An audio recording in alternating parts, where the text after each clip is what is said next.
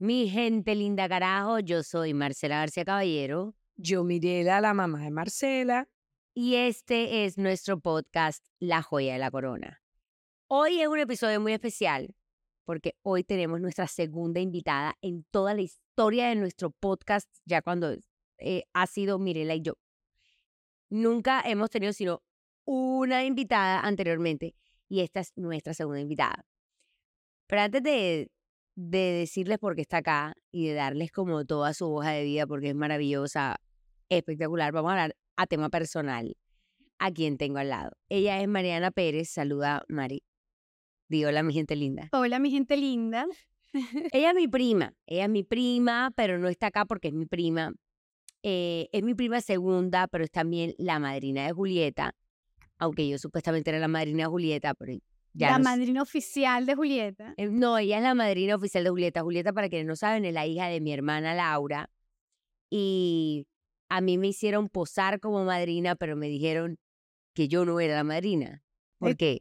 Y ¿Por te lo dije yo, además. Sí, me lo dijiste tú. ¿Por qué? ¿Por qué era? Porque ¿Por qué? además esto causó un poco de controversia entre Laura y yo. Es verdad. ¿Por qué? Cuenta. Por- yo tengo un hijo mayor que Julieta, entonces Laura y yo siempre habíamos hablado que ella iba a ser la madrina de mi hijo y yo la madrina de su hija. Em, y cuando nació Gabriel, yo más o menos tuve una conversación con Laura que de pronto iba a ser Laura y otra amiga. Y esto fue una indignación de Laura, bravísima. Muy y- Laura. muy Laura, muy como que, ¿cómo se te ocurre? Eso no va a pasar, la madrina de Gabriel soy yo y nadie más. Y después cuando nació Julieta y ella me dijo que yo iba a ser la madrina de Julieta, como que, mira, tú y Mache de pronto. No, no, no, pero es que ni siquiera fue por eso. Fue porque David le había dicho a dos personas. David entonces- le había dicho a dos personas. Entonces ella decía que en la foto se veía terrible Una dos padrinos y una madrina. Y por ende me dice a mí mi hermana, mira, tú eres la madrina para la foto, para el video, para que, para que se vea bonito, pero en verdad es Mariana y cuidado y no. Claro, porque esto era, un- esto fue todo un tema. Así que si yo no soy la madrina Julieta, es La Mariana. madrina soy yo. Es Mariana, pero es una extraordinaria madrina y, y cada quien en su rol, yo soy la tía, es la madrina. Pero sí, Mari hoy está acá porque ella es. Voy a leer la hoja de vida. Voy a leer la hoja de vida. Está bien que la lea. Sí, porque yo, la verdad es que esto está, esto está muy fancy para yo ¿Sí? poder decirlo así de un todo. Mariana es psicóloga infanto-juvenil. Tiene una maestría en intervención psicológica y educativa y es especialista en psicología clínica y psicoterapia infantil. Mariana ha dedicado su carrera profesional a ayudar a niños, padres y cuidadores a enfrentar los desafíos emocionales y conductales que puedan enfrentar en sus vidas. Es mamá de dos niños, son divinos, sí. Una experiencia que ha enriquecido su trabajo al proporcionarle una perspectiva personal y práctica sobre la crianza y el desarrollo infantil. Es la creadora de Parentem, una biblioteca digital de recursos para padres que ofrece herramientas valiosas y prácticas para navegar por los desafíos cotidianos de la crianza de los hijos. Coge con ustedes, Bueno, Mariana. les voy a decir que eso sí se llama uno verse enfocado en la vida en lo que tenía que enfocarse. Total. Porque con este reto de estas juventudes y de todo lo que ha venido a este mundo, creo que hay que tener de bolsillo una Mariana en cada hogar. Eh, Bueno, es que la verdad es que, ¿de qué se trata este episodio? Para que María empiece a hablar y para que podamos a- hablar así como nos normalmente hablamos en la Joya de la Corona. Y es, no solamente por lo que yo viví, para quienes no lo saben, pues yo tuve un desorden alimenticio muy fuerte durante 10 años, yo fui bulímica, eh, pero también por lo que veo hoy en día, digo, lo veo en todos los pelados, en todos los jóvenes, también en mi generación, en los adultos que jóvenes y en los que se están enfrentando a la vida. Vemos cosas que antes yo siento que de pronto no, o no le dábamos nombre o no existían en este punto y también se digamos que se han vuelto más graves gracias a las redes sociales. Y es todo este tema de ansiedad, de desórdenes alimenticios, de ansiedad social, de, de digamos como que de, de cómo, de cómo hoy en día uno encuentra cada vez más, sobre todo el suicidio, lo- los índices de suicidio, los jóvenes viendo la vida y los pelados viendo cada vez la vida más negra, más triste. Y yo creo que muchas superficialidades, muchas cosas que quieren cosas y pocas profundidades. Entonces todo eso hace que... Sí, no, pero más allá que, que solo, solo eso es una realidad que se está viviendo. No es de una cosa de superficialidad, lo uno o lo otro. Pero son temas que hay que tratar y sobre todo que ojalá que quienes nos escuchen puedan o solucionar sus problemas que tienen, como también prevenir a futuro. Y así que en este momento vamos a comenzar hablando de la adolescencia. No, yo esa adolescencia que me la envuelvan. Si yo a mí me tocara volver a vivir y me dijeran, ¿qué le quitarías a la vida? le diría la adolescencia. ¿Me la puedes quitar? Y me dejas lo demás, que yo lo demás lo puedo torear, pero es que la adolescencia es la época más dura que una, unos padres pasan con los hijos, porque es el momento donde sea, uno se da cuenta que los niños se le volvieron grandes, que se te volvieron unos monstruos, que ellos ya no te dicen te amo, sino te odio prácticamente, que todo lo que tú dices está mal dicho, mal hecho, que nada les satisface, que es una incomprensión en ellos mismos, la cosa más horrible, porque es adolecer, dolor a crecer, dolor a crecer y que hay que desprenderse de ese de, ese, de esa mamá y de ese papá y para eso nos vuelven monstruos, para poder odiarlo y decir, me voy. Diego que mi mamá aquí se está descargando. Bastante. O sea, ella se está descargando, ya lo está viviendo como una vivencia personal, pero yo quiero, Mari, que tú, desde tu punto de vista como psicóloga, hablemos un poco acerca de, de los retos, de los retos y de, digamos, de cómo esto ha influido en lo que estamos viendo hoy en día. Me, me gusta lo que dice Mire, una de las cosas que dijo Mire, que es una de las e, etapas más duras para los padres, dijiste, es una de las etapas más duras para las personas. O sea, para ellos, para los adolescentes que lo están viviendo y transitando, también es difícil porque lo que está pasando, digamos, en ellos es que ese cerebro se está pasando de ser el cerebro de un niño al cerebro de un adulto. Y hoy en día hablamos de la adolescencia temprana que es la adolescencia que arranca a los 10 años más o menos. No. Y a los 11 oficialmente uno es un preadolescente, ¿verdad? Pero si hablamos de a qué edad empieza, también tenemos que saber a qué edad termina. Y la adolescencia, creemos, bueno, en inglés es un poquito más fácil porque termina como en 19, entonces los teens, y tú dices, bueno, termina a los 19 años, sí, pero a veces también termina a los 24 años.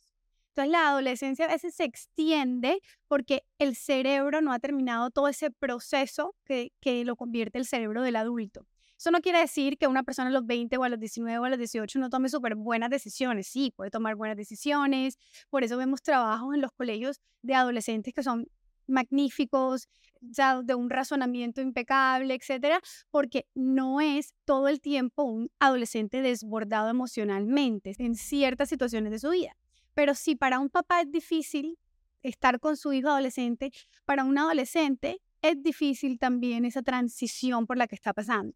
Y me gusta lo que tú decías ahorita, Mache, que es que con todo lo que hay, con la tecnología, con las redes sociales, con todo lo que estamos viviendo, hay algo que yo últimamente comparto con las familias que, que he encontrado, que he empezado a ver y a leer, es que con las redes sociales también ha venido un movimiento nuevo de salud mental.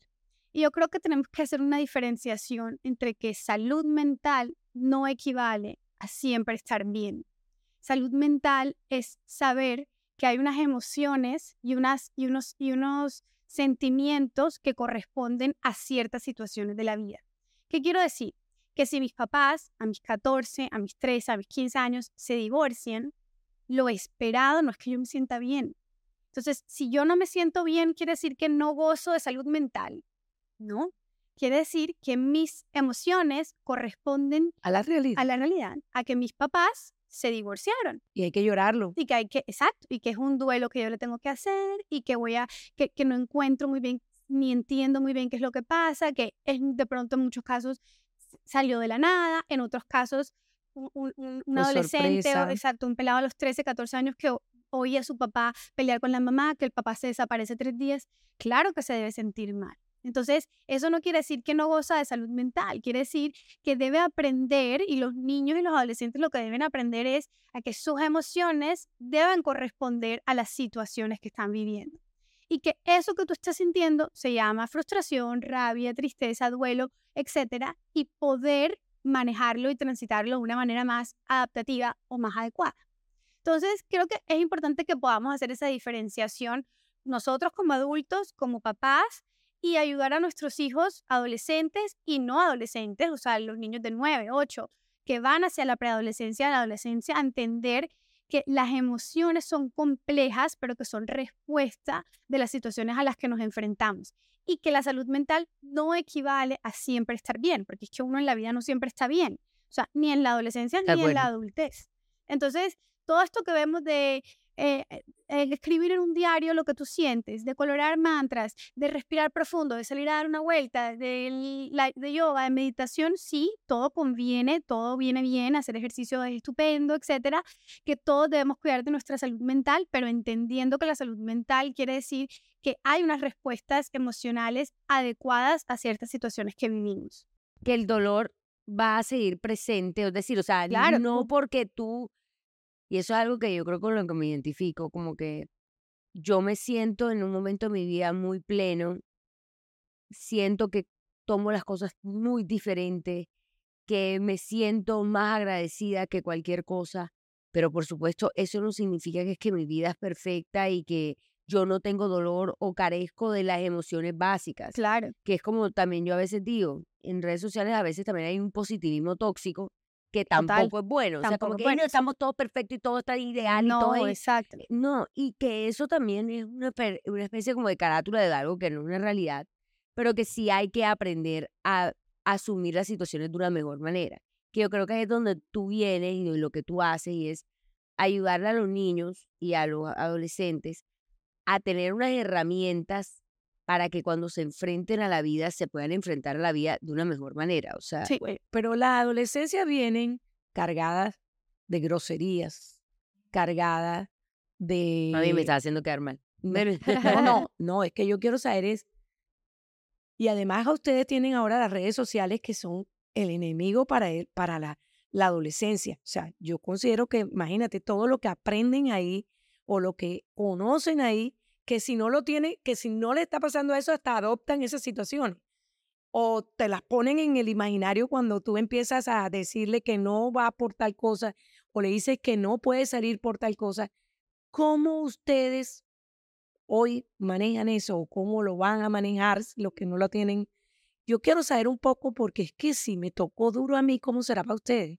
O sea, es, es un periodo de la vida de las personas difícil para todas las personas que están a su alrededor, pero especialmente para quien lo vive. Entonces, con ese adolescente, con ese niño que está transitando esas emociones, yo invito siempre a los papás a ser empáticos. Hay una autora que a mí me encanta que ella dice que esta época es, y de pronto tú te, te, te identificas con eso, es que ella le llama a esa etapa la etapa en la que mi hijo no soporta cómo mastico. Y es que no le gusta ni cómo mastico, no le gusta cómo me veo, no he hecho nada y me está diciendo y me responde con groserías. Y es real. Digamos, la, la buena noticia es que ese periodo es corto. O sea, ese periodo alrededor de los 15, 16 años empieza a disminuir. Digamos que ese pico en, en la adolescencia que el, que el niño no, no soporta, el papá y la mamá, es entre los 13 y los 15. Ahora, el de nosotros era entre 15 y 20. Ah, pero te duró esa adolescencia que no te soportaba. no te soportamos mucho tiempo, mami. Ustedes no lo no soportaba, ustedes es entre los 13 y 14 años empezaba la adolescencia y debía terminar a los 20. Claro que aquí se extendió. Yo creo, mami, yo creo, mami, que hay, hay obviamente ahí juega un factor personal muy importante de cada quien, cómo lo vive, qué es lo que le pasó, etcétera, etcétera. Pero hay una cosa que es muy importante que ahora la gente escuche, es tú por lo general, porque también de tu generación estás siempre hablando de cómo me lo hicieron a mí, de cómo me sentí yo, de cómo me jodieron a mí una etapa chévere de mi vida porque tú te decidiste volver un adolescente y tú cambiaste ante mis ojos. Mira la diferencia que es como tú estás hablando de él, mi niño cambió ante mí y qué falta de respeto él en haber y no y es cambiado, que claro, claro. y que para ti es Oye, doloroso. uno era el ídolo de ustedes, eso uno pasa de ser el ídolo, de ser el rey, de ser, mejor dicho, lo más divino. Tú ves esos niños como cogen a esos padres y tú dices, no, esa es la emoción más grande del mundo. Y luego te meten una patada Sí, grande. Es doloroso para el papá porque precisamente viene de, una, de un periodo que en psicología se llama latencia, que es del- de, los 8 años a los 10, 11, que es una etapa deliciosa en la que el niño ha encontrado como ese equilibrio donde casi nada lo, lo, lo desestabiliza, se, se, se conoce a esa edad, las emociones están como en orden y tú vienes de ese periodo a este otro, otra, otra etapa del desarrollo que es la preadolescencia y la adolescencia, que viene cargada de emociones. Nos desconoce uno. Exactamente, pero no los desconoces tanto, porque en verdad si, si echaras para atrás un poquito, la preadolescencia y la adolescencia se parece mucho a la primera infancia. A ese niño desregulado, a ese niñito chiquito que hace pataleta, a ese niño chiquito que, lo que por lo que quiere llora, esa, des- esa desestabilidad emocional se parece a la adolescencia y a la preadolescencia. Pero con una diferencia, Que Mariana. ya no nos Que no te quiere, que no te está buscando. no, no, no. La diferencia es que uno no está en competencia. Pero Porque la es que en la adolescencia, en la adolescencia los padres sentimos que nos están irrespetando y que nosotros no podemos dejar que ellos cojan y nos trapeen y nos, nos barran. Y me gusta eso porque tú dices, bueno, ¿qué, qué van a hacer ustedes? Y realmente la invitación a los papás que tienen adolescentes es a ser empáticos con sus hijos. Que, ¿Eso qué quiere decir? Bueno, eso quiere decir, Mirela comenta. y eso quiere decir que, y, una de las grandes herramientas que nosotros tenemos como papás en cualquier etapa del desarrollo de nuestros hijos es el lenguaje. Cómo usamos nuestro lenguaje a favor, cómo usamos nuestro lenguaje para potenciar a nuestros hijos desde, desde recién nacidos, mache, hasta, hasta la edad que tengan, cómo los guiamos a través del lenguaje y cómo somos transparentes con ellos, cómo tenemos conversaciones, cómo contamos lo que nosotros estamos sintiendo como papás, como adultos, hasta, oye, esto ya puede más que yo, quiero ser honesto contigo, no sé cómo manejar esto, todo eso. eh, y toda esa parte del lenguaje va en esa bolsita como de la empatía. Entonces, te voy a poner un ejemplo más concreto. Si tú tienes tu hijo que es grosero dos y tres veces de seguido y tú no le estás haciendo nada, no significa que tú le vas a permitir a tu hijo que sea grosero, no, porque para ti eso es un no negociable. En esta casa nadie es grosero con nadie y nadie es grosero con los papás, especialmente, ¿verdad?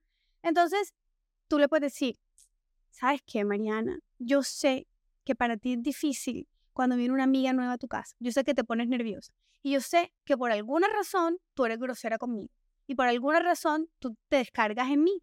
Pero mira, mamá, en esta casa tú no puedes ser grosera conmigo. Eso no negociable. Entonces yo te voy a dar tres opciones. Cuando tú te sientas así, ¿qué quieres? ¿Prefieres decirme, mira, yo necesito mi espacio?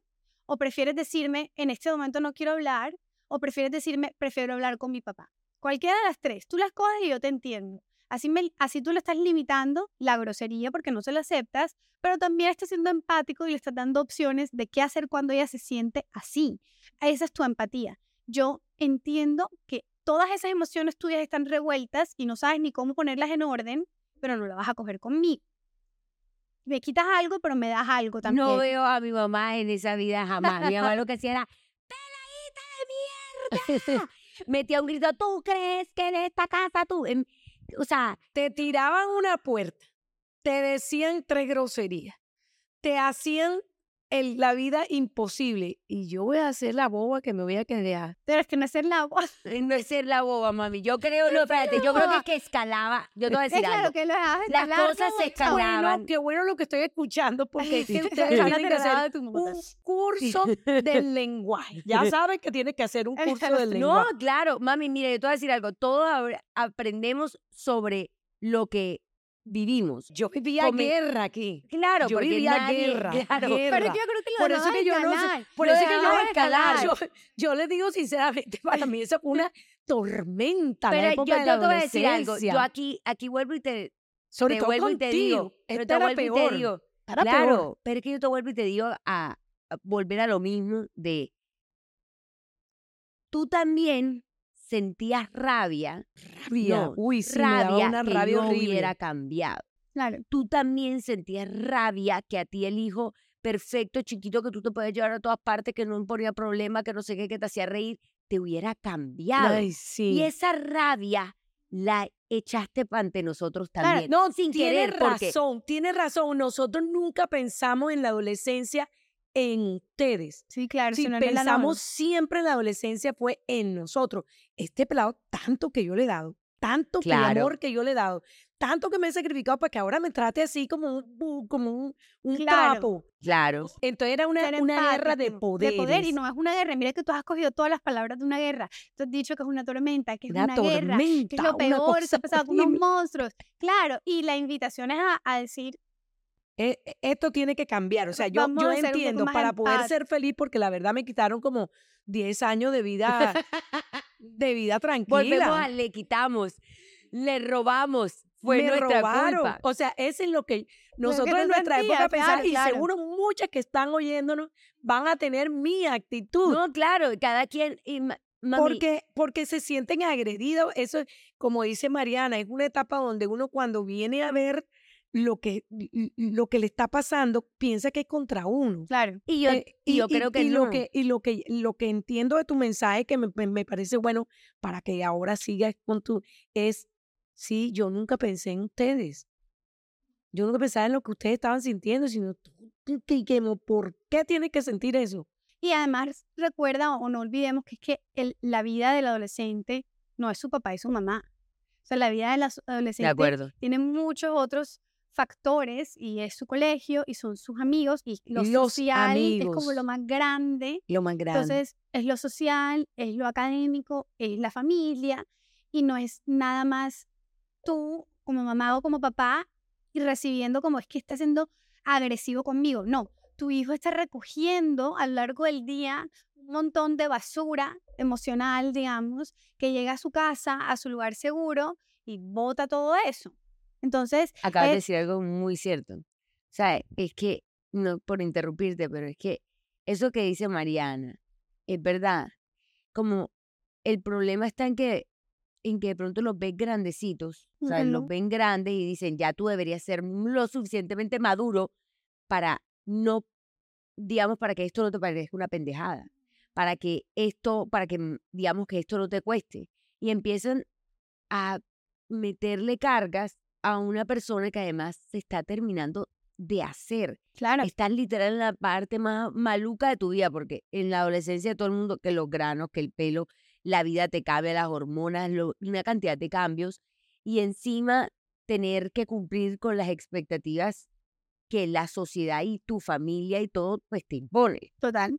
por ejemplo cuando llegaban a un a comprarle una, un vestido eso es una tragedia porque todo lo que tú le sugieres te dice que todo Que es no. horrible Ujú. pero además se ponían con grosería delante de, la, delante de las empleadas de ahí y lo dejaban a uno con...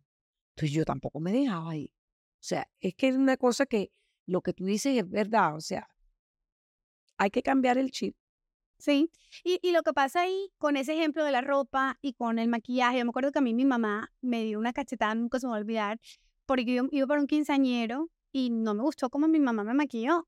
Y mi mamá le dio ira que se había esforzado por maquillarme y que yo me había parecido horrible y mi mamá me dio una cachetada porque le, no le gustó a mi mamá, tú sabes que mi mamá no, no es tan así. Bueno, y, em, y ahí lo que pasa es que el, el niño, o sea, el adolescente, tiene una, es el momento de la separación y de la individualización. Entonces es, tú eres tú El yo. y tú eres la mamá y tú eres el papá y yo no soy tú, yo soy esta otra persona. Entonces, por ejemplo, ahí vemos como la mamá que sabe bailar muy bien y la hija que de pronto muestra un interés y quiere bailar, entonces la mamá le quiere mostrar cómo bailar. Esa hija no quiere para nada que la mamá le muestre cómo bailar, porque ella está tratando de ser su propia persona. Y más entre las mamás y las, ado- y las adolescentes, y eso lo oigo yo full, como que con el papá se porta súper bien, pero conmigo es terrible. Claro, porque es que con la mamá hay una, hay una parte de identidad que yo necesito, o sea, somos- Soltar. soltar y hacerlo más duro y más fuerte y gritarlo más, porque es que me quiero alejar más de ti, porque yo soy yo y tú eres tú. Eso es una parte normal del desarrollo de los niños.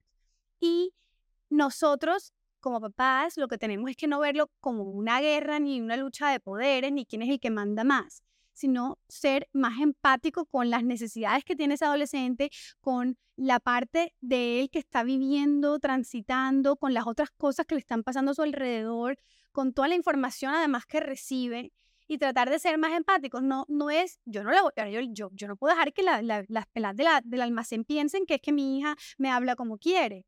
No, porque realmente no es una lucha de cómo quiero yo que me vea la vendedora, es cómo quiero yo que se sienta mi hija y qué relación quiero yo que mi hija tenga conmigo. Y por eso la adolescente tiene sus momentos, a veces tiene buenos momentos con sus papás. ¿Y, tú qué harías ahí? ¿Qué haría si yo? tú llevaste a tu hija a comprarse un vestido y llegó y se puso todo, o armó una pataleta y además tú le dijiste, ponte este, mita, te queda divino esta, Ay, mamita, mira que este te quede lindo. ¡Ah! La va para y te, te contesta tres. Mire, yo por eso ¿Qué que lo primero que yo haría de entrada es decirle a mi hija, yo voy a estar sentada aquí. Si me necesitas, si quieres mi ayuda, si quieres mi opinión, me buscas. Es lo primero que yo haría. Porque no le quiero imponer lo que yo quiero como yo quiero que mi hija se vea. Y yo creo que como mamás de la, de la adolescencia tenemos eso, ¿sí? Como que queremos ver que nuestra hija haga lo que a nosotros nos gusta o como yo la quiero ver vestida. Y eso es otra conversación. Pero yo primero creo que le diría eso. Yo te espero aquí.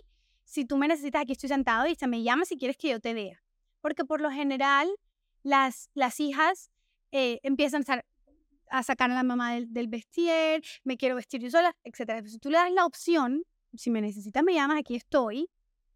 De entrada, el conflicto de que tú me estás diciendo qué hacer, es que no me, no me digas lo que tú quieres que yo me ponga. No, eso no me gusta, etc. Déjala hacer, dejarla hacer. Es lo primero que yo haría.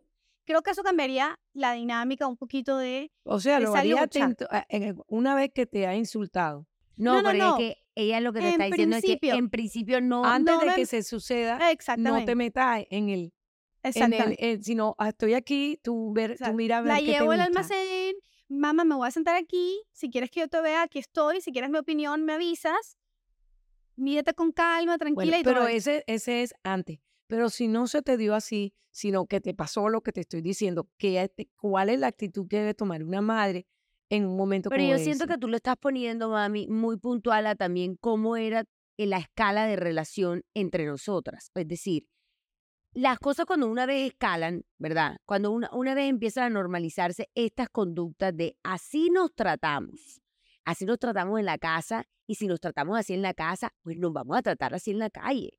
Si en la casa el problema también es de falta de comunicación, porque la mayoría de las veces es falta de comunicación, es tú quieres que yo sea de una manera, a ti te emputa que yo sea de una manera, quieres cambiarme a como de lugar porque me resientes por yo haberte, haber cambiado la niña que yo era a convertirme en lo que tú considera- consideras el monstruo que te has convertido.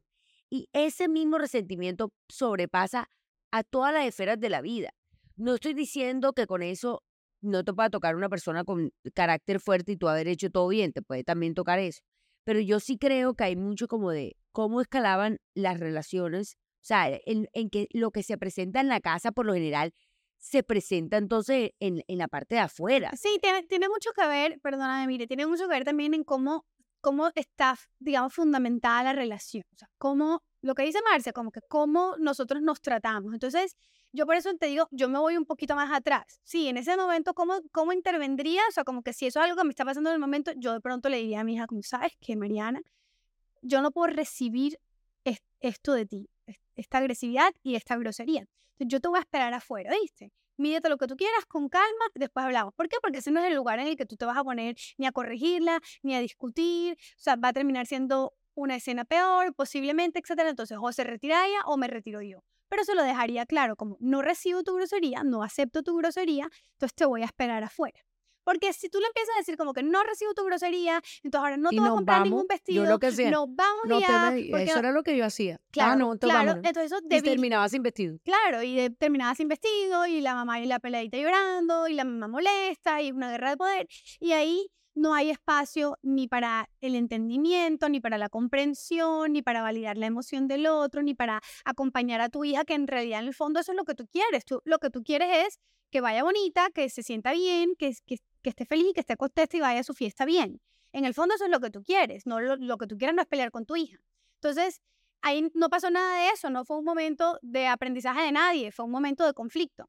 Entonces, ante eso, pues yo me retiraría o yo o ella y después tengo la conversación en otro momento. Pero más allá es lo que dice, lo que dice Macho, o sea, yo me iría más a que, a que nuestra relación, a que la relación de hoy, de los adolescentes con sus papás hoy, sea una relación en donde se valide la emoción y el sentimiento del otro. Gente linda, bueno, en este momento, mami, yo te voy a pedir tu permiso, porque esto es de las dos.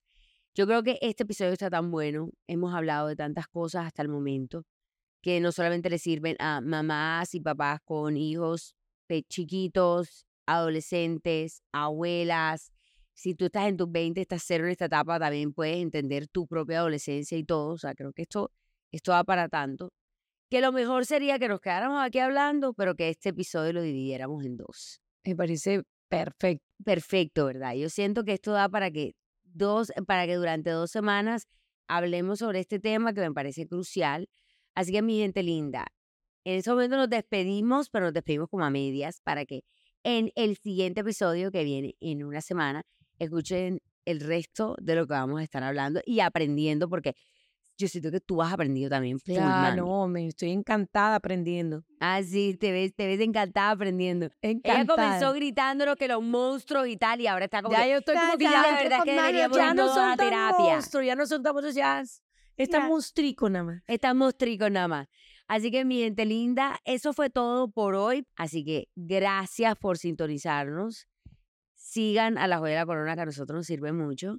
Yo soy Marcela García Caballero. Yo miré la caballero. Despídete por ahora, porque Me te van a por ver. ahora, entonces, mi gente linda. Gracias. Yo soy Mariana Pérez. Exacto, de Mirela Caballero Pérez, ya entienden. Bueno, sí. Así que nada, nos vemos en una próxima ocasión. Chao.